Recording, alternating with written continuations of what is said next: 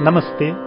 Quando observamos o mundo e o analisamos, nos abstendo de julgamentos, temos uma oportunidade imensa de crescer. O tema dessa temporada é Assuntos polêmicos da espiritualidade. Om Namaha Om Bom dia pessoal. Então, seguindo o ritmo dos nossos temas polêmicos, Vamos falar de um assunto que todo mundo gosta no mundo do yoga hoje, que são essa são os chakras, kundalini, etc, etc, etc. Então, eu acho assim que todo mundo já ouviu falar de uma forma ou de outra desses poderes e milagres performados pelos yogis. Nos textos antigos, como Yoga Sutra e até mesmo outros textos associados à prática de yoga, se fala sobre esses seres. São conquistas, né, que através de uma prática físico-energética, vamos dizer assim, o corpo, a mente e o corpo e o, nosso prana, ele se torna capaz de fazer certas coisas que o nosso corpo normalmente não seria capaz de fazer. E a primeira coisa que a gente precisa saber, né, é que essas coisas existem. Por mais que elas sejam muito e muito raras, elas existem. E, em geral, né, essa esses poderes, essas capacidades, elas são associadas a algumas pessoas, pequenas pessoas, durante a história da humanidade em cada geração, que são capazes de fazer algumas coisas muito diferentes que ninguém explica. Entretanto, não é uma coisa comum, sabe? Mesmo que exista uma técnica para você adquirir esses poderes, esses poderes eles vêm com, vamos dizer assim, um caminho muito longo de, de tapas, né, de, de de restrições, de esforço, de exercícios. E a gente pode se perguntar, então, por que que eles existem? Né? Para que que eles servem? Então, é dito que esses poderes, e não só esses poderes, mas todos os, vamos dizer assim, os milagres brancos que ocorrem na nossa vida, sabe? Da gente estar na hora certa, no lugar certo, ouvindo a coisa certa. Eles não são assim símbolo de evolução espiritual, sabe? Eles são, na verdade, uma um indicativo na nossa própria jornada de que a gente está no caminho certo. É como se a gente precisasse ter um pouco mais de fé, um pouco mais de confiança na gente mesmo. Então, esses pequenos sinais divinos, vamos dizer assim, aparecem para nós e nós sentimos confiança de que a gente está na direção certa e fazemos com mais convicção aquilo que a gente precisa fazer. Em outras palavras, a gente pode até dizer que essas coisas especiais não vêm para a gente devido ao nosso nossa grande capacidade, talvez através da nossa fraqueza e da necessidade de, ser, de saber que existe algo maior. Principalmente no início de uma jornada espiritual, onde a gente ainda não tem uma sensibilidade para perceber o mundo energético, o mundo sutil, o mundo dos pensamentos e a gente é totalmente lógico, científico e objetivo, se não tiver nada nesse mundo que quebre um pouco essa mente mecânica e categórica, a gente acaba ficando raso. Né? Então, é como se esses pequenos milagres existissem para abrir a nossa mente de que existe algo maior na vida. No mundo dos yogis, né, é dito que as, as grandes disciplinas são marcadas por esses milagres, como até um prêmio para o próprio ego, né? que está passando por um grande processo de limpeza. E ao passar por esse grande processo de limpeza, quando ele finaliza um processo, é como se houvesse uma, uma demonstração do universo, da força do universo, para essa pessoa que passou por esse processo. Então, acaba sendo uma forma da pessoa saber que a disciplina dela acabou.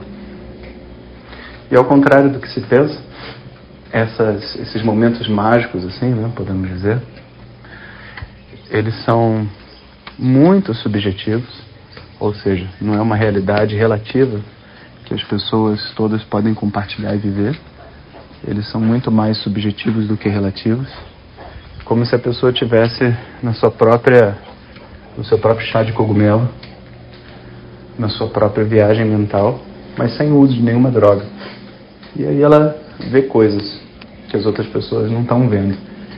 E não é que essas coisas não existam e ela está imaginando. Talvez as coisas existam, mas naquele momento o universo permite que ela veja. Mas é só para ela. E dali ela tira talvez alguns insights, alguns, vamos dizer assim, algumas inspirações para a continuidade da jornada dela. E eu acredito, né, e tenho convicção de que todos esses cílios existem com esse propósito de marcar né, o fim de grandes asceses e dar ao ego daquele praticante o prazer de ter conquistado algo.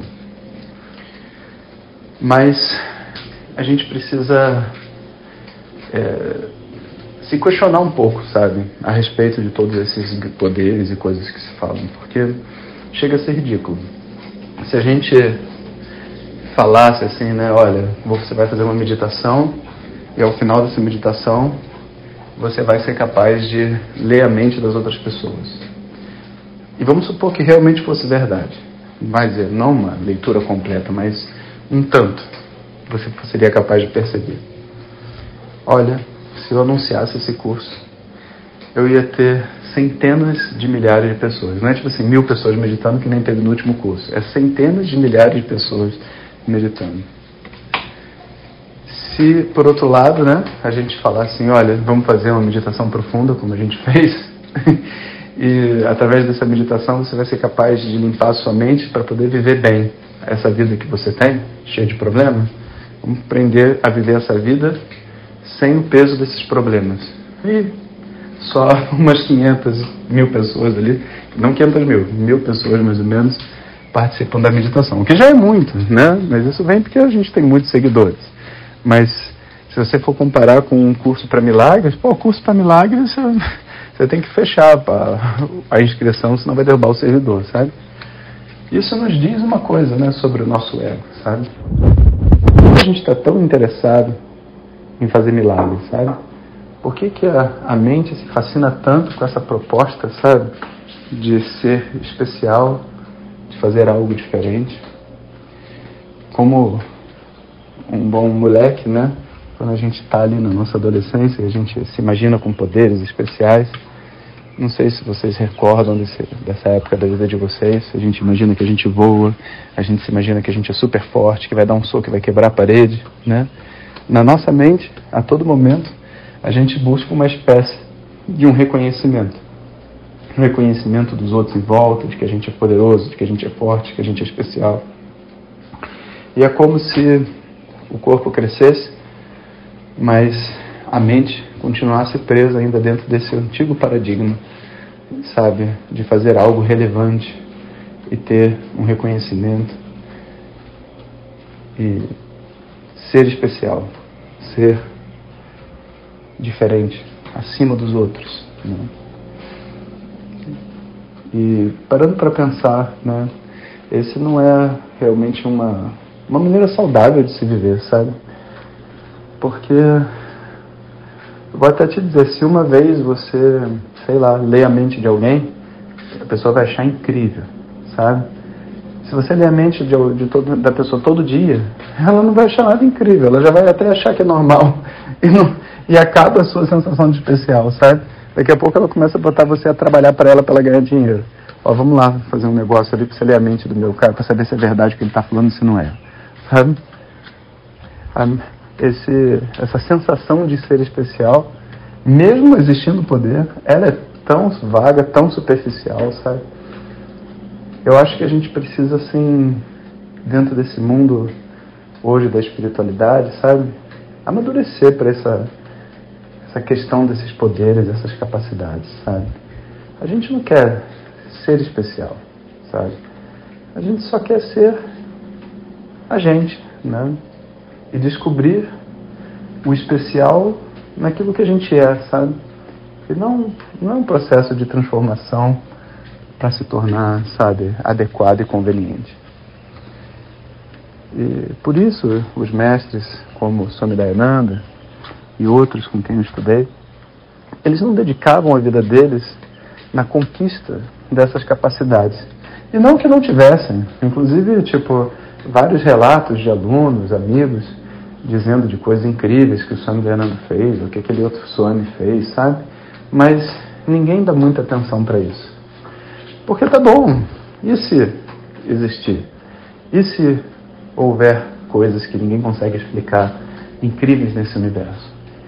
Seja lá o que existir, não vai ser mais importante do que você ser capaz de ser feliz.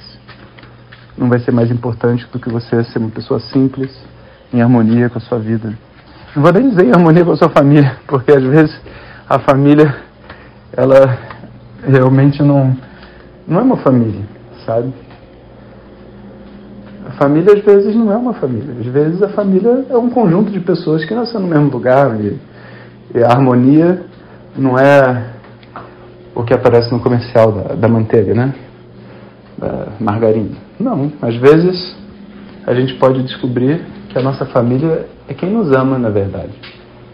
Aquelas pessoas que nos amam, que estão do nosso lado, elas de verdade são a nossa família. E essas pessoas se importam conosco e a gente se importa com elas. Isso é família, sabe?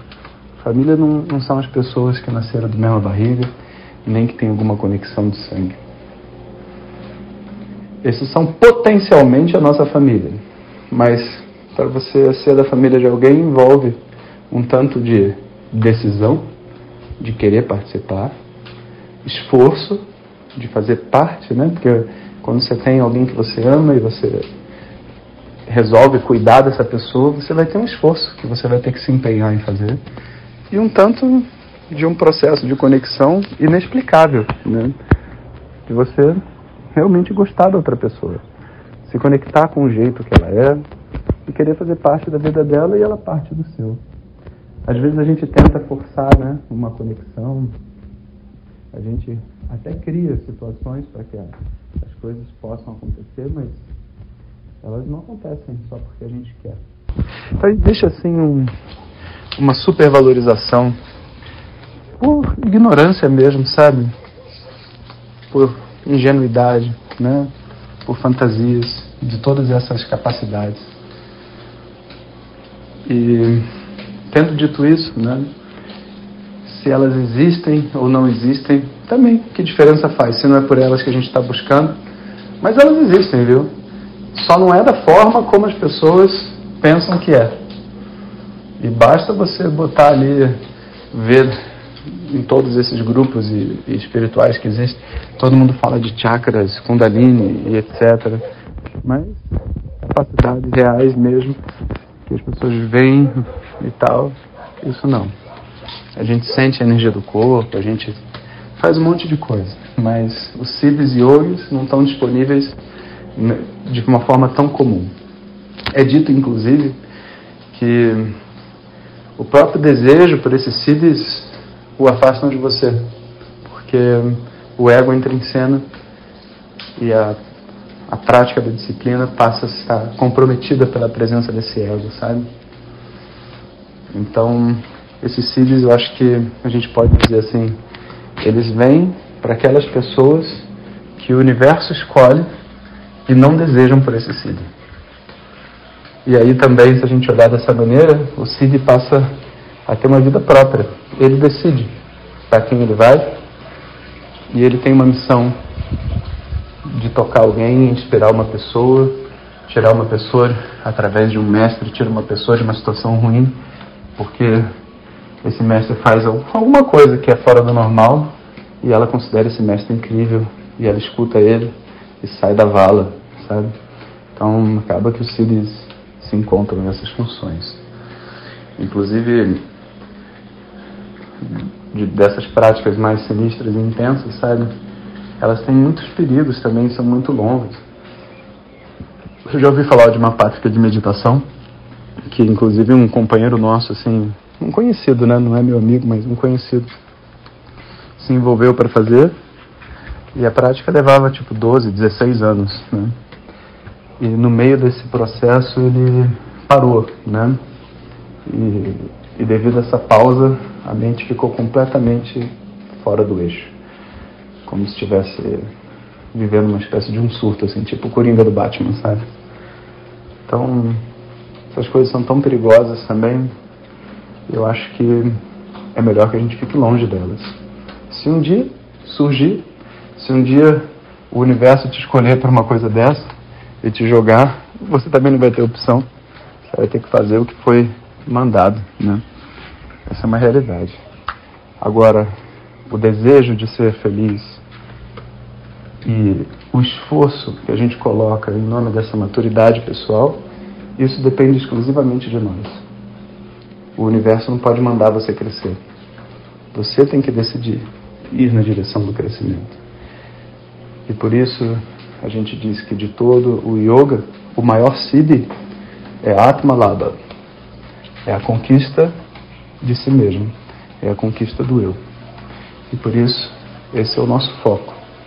Usar todos os poderes esotéricos que existirem, todos os processos terapêuticos, toda, todo o yoga, toda a asana, todo, toda a meditação, todo o japa, para preparar essa mente para ser capaz de compreender com profundidade aquilo que eu sou, essa minha natureza livre e plena.